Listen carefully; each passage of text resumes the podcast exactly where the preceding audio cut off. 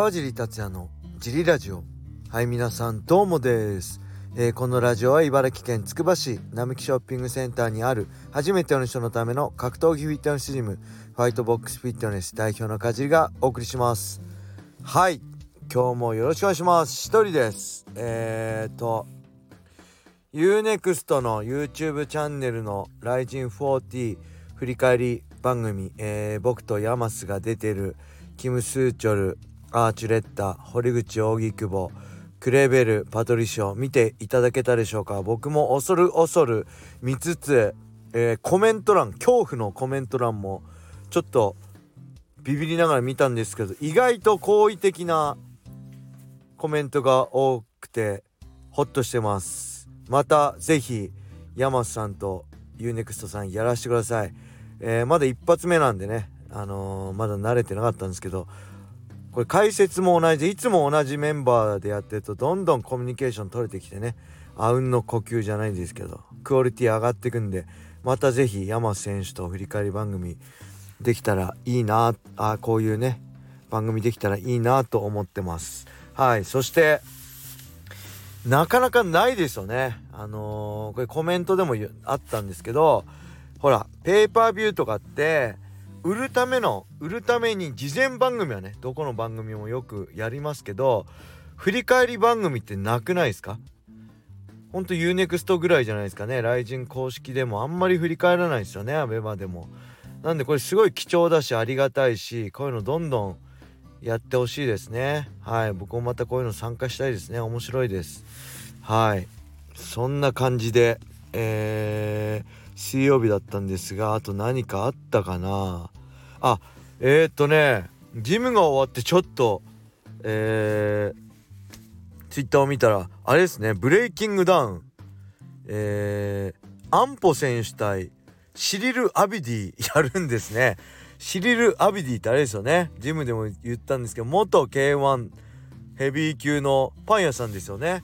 フランスパン作ってるシリル・アビディ選手がなんと来日してブレイキングダウンに出て、えー、自分よりだいぶ軽い階級の選手とやるこれちょっとちょっと見たいなって正直思っちゃいましたね。はい。ただブレイキングダウンいつやるのか分かりません。2月中でしたっけ？横田選手も横田和則さんも出るみたいですね。はい。そんな感じでレーターも行きましょうか。えー、川地さん小林さんお疲れ様です。ラジオネームマカロニグラタンです。昨日 YouTube を見ていたらパンクラスの功選手が、えー、ベラトールと契約が決まった動画を見ました。UNEXT でベラトールを解説している川地さんに功選手の期待値をお聞きしたいです、えー、ベラトールのフェザー級の現状も聞ければ幸いです。よろしくお願いいたします。はい。ありがとうございます。えー、先日のツイッターに載ってましたね。功選手ね。えー、まあパンクラスのフェザー級王者ですよね。うーんここのところ何連勝かな？6連勝かな？6連勝してるんですよね。最後の負けがえー、2017年。だからもう5年6年前のパンクラスでのねカエルアグオン戦ですね。雷神にも参戦してるカエルアグオン戦。から負けなし6連勝で、えー、粕谷選手元 USC ファイター。で僕の名前もよく出してくれる粕谷選手。そしてワンとかねにも出ている USC ロードトゥ USC にも出た松島暦選手、えー、そしてカイル・アゴンにリベンジしてますね。そして雷神でおなじみアキラ選手だったり中島太一選手にも勝ってます。えー、だから調子いいですね。で試合自体はね調べたらね2021年5月からまあ2年近くやってないんでこの辺何があったのかコンディションも含めて不安なんですけど、えー、まあだからねよく誰かが国内フェザー級トップと言ってましたけどそれはちょっと分かんないです試合してないしやっぱ試合で結果出すしかないし決して負けてても戦績がね練習してなくてもやっぱ試合出続けて戦い続けてる人が僕は一番強いと思ってるのでそういう意味ではちょっとまだ日本の立ち位置がどのくらいなのか分かりません。ただ過去の実績で言えば、えー、藤豊選手にも勝ってるし、えー、高谷選手なんかにも勝ってますねそしてえー、横田和則さんにね負けてるんですよ2014年12月31日ディープドリームインパクト大晦日ね埼玉スーパーアリーナで。これが一番痛いですね。やっぱ横田和則さんに負けちゃうと一生チクチク言われるんであの誰に負けてもいいけど横田和則さんだけには絶対負けちゃダメだっていうのがね僕の中での絶対なんですよ。ですけど結構っていうかかなり強いと思います。そしてベラトール参戦してんですよね。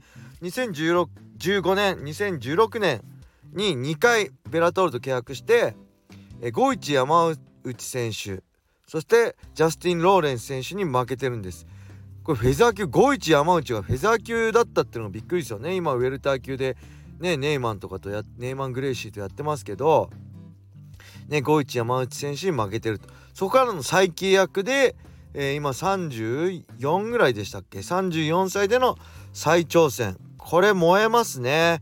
はいちょっと試合間隔が空いてるんでコンディションがちょっと不安なんですけどまあそれでも僕はすごい楽しみだしえー、まあ正直どこまでいけるかは分かんないですけどちょっと期待したいなと思います。そしてベラトールフェザー級ねチャンピオンは大晦日クレベル選手に勝ったねパトリシオ・ピットブル。正直ね、えー、まあ、パトリシオがちょっと抜けてるのかな？もう頭一つ二つ抜けちゃってるのかなと思います。で1位のアダム・ボリッチは、えー、この前、えー、年末あ10月でしたっけ？パトリシオにタイトルマッチで敗れてます。で18勝で2敗が、えー、コールドウェルとパトリシオなんですよね。なんですごい強いんですけど打撃ストライカーで。ただね正直パトリシオの差はあったんでまあほんと1枚抜けてるかな。で2位が AJ マッキーで今ライト級に移行してライト級グランプリに出る出るんでそこもないと。で3位ペドロ・カルバーリョで4位のねアーロン・ピコこれねえー、この前ねジェレミー・ケネディ戦で肩脱臼して長期離脱ですよね。はい。で5位がそのジェレミー・ケネディこれも強いですね。あのー、結構しっかりがっつり組んで組もできるし元 USC でねあのボルカノスキートもやってますけどこれすごい結構強いと思います。PFL にも出てるしね。はい。なんでこの辺あとママッツ？マッツパーネルでしたっけ？マッツパーネルもね強いですね。この辺とやったら面白いのかな？うん。ペドロ・カルバーリョ、うん、この辺みたいですね。3位ペドロ・カルバーリョ。ジェレミー・ケネディ5位。マッツ・バーネル6位この辺に絡んでどのぐらい通用できるのかちょっと見てみたいですね、えー、ランキング。中盤の選手といきなりトップは無理だと思うんで、えー、そして僕が期待してたなアクメド・ヌルマゴメドフは、えー、この前初黒星を喫してしまったんでちょっとねフェザー級の中ではパトリッシュが一歩抜けててその下にアダム・ボリッチ、うん、そしてまあアロン・ピコだったりカルバールはいるのかな。でその下にケネディマッツ・パーネル。この辺がいる感じじゃないでしょうか。なんでいきなりトップかトップ下はちょっと厳しいんでね、えー、まずはノーランカーとやりつつ、えー、ランキング下位に勝って中盤に勝ってね。トップあのー、トップランカーに勝ってタイトルマッチまでたどり着けるのかどうか。その辺がねまあ楽しみです。ただ相当厳しい戦いになると思うんでこれやっぱデビュー戦がデビュー戦っていうか一発目がね一番大事ですね。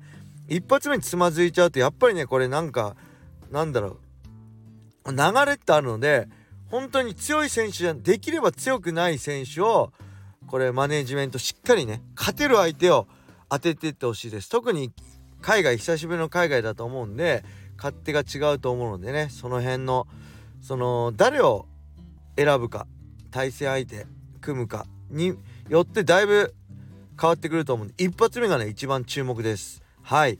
そんな感じでしょうか。そしてねベラトール USC であ UNEXT で独占生配信なんでぜひ見てください。で U-NEXT すごいですね。 Bellator でしょ？でパンクラスもやってるでしょ？でキックはえー、ノックアウト。この前ノーキックノーライフもやっててシュートボクシングもやってますよね。でグローリーもやってるでしょ？もうめちゃくちゃ格闘技に力出してるんでもうこのままねこの前あの、スタッフの方に言ったんですけど PFL DAZN でやってる。PFL もなんとかやってくれやってほしいって言ったらやっぱ DAZN でしたね PFL は。あとディープがねまだ今ペーパービューなんでディープ浮いてるんでディープもぜひやってほしいですね UNEXT で。これどういうお金のあれなんかちょっと分かんない。ペーパービュー売る方が儲かるかどうか分かんないですけどはい。でできればシュートもねまあ ABEMA なんですけどシュートももう全部 UNEXT にまとまってほしいなって思います。よろしくお願いします。個人的な感想です。はい。そんな感じで今日はこれで終わりにしたいと思います、えー、皆様良い一日を。またね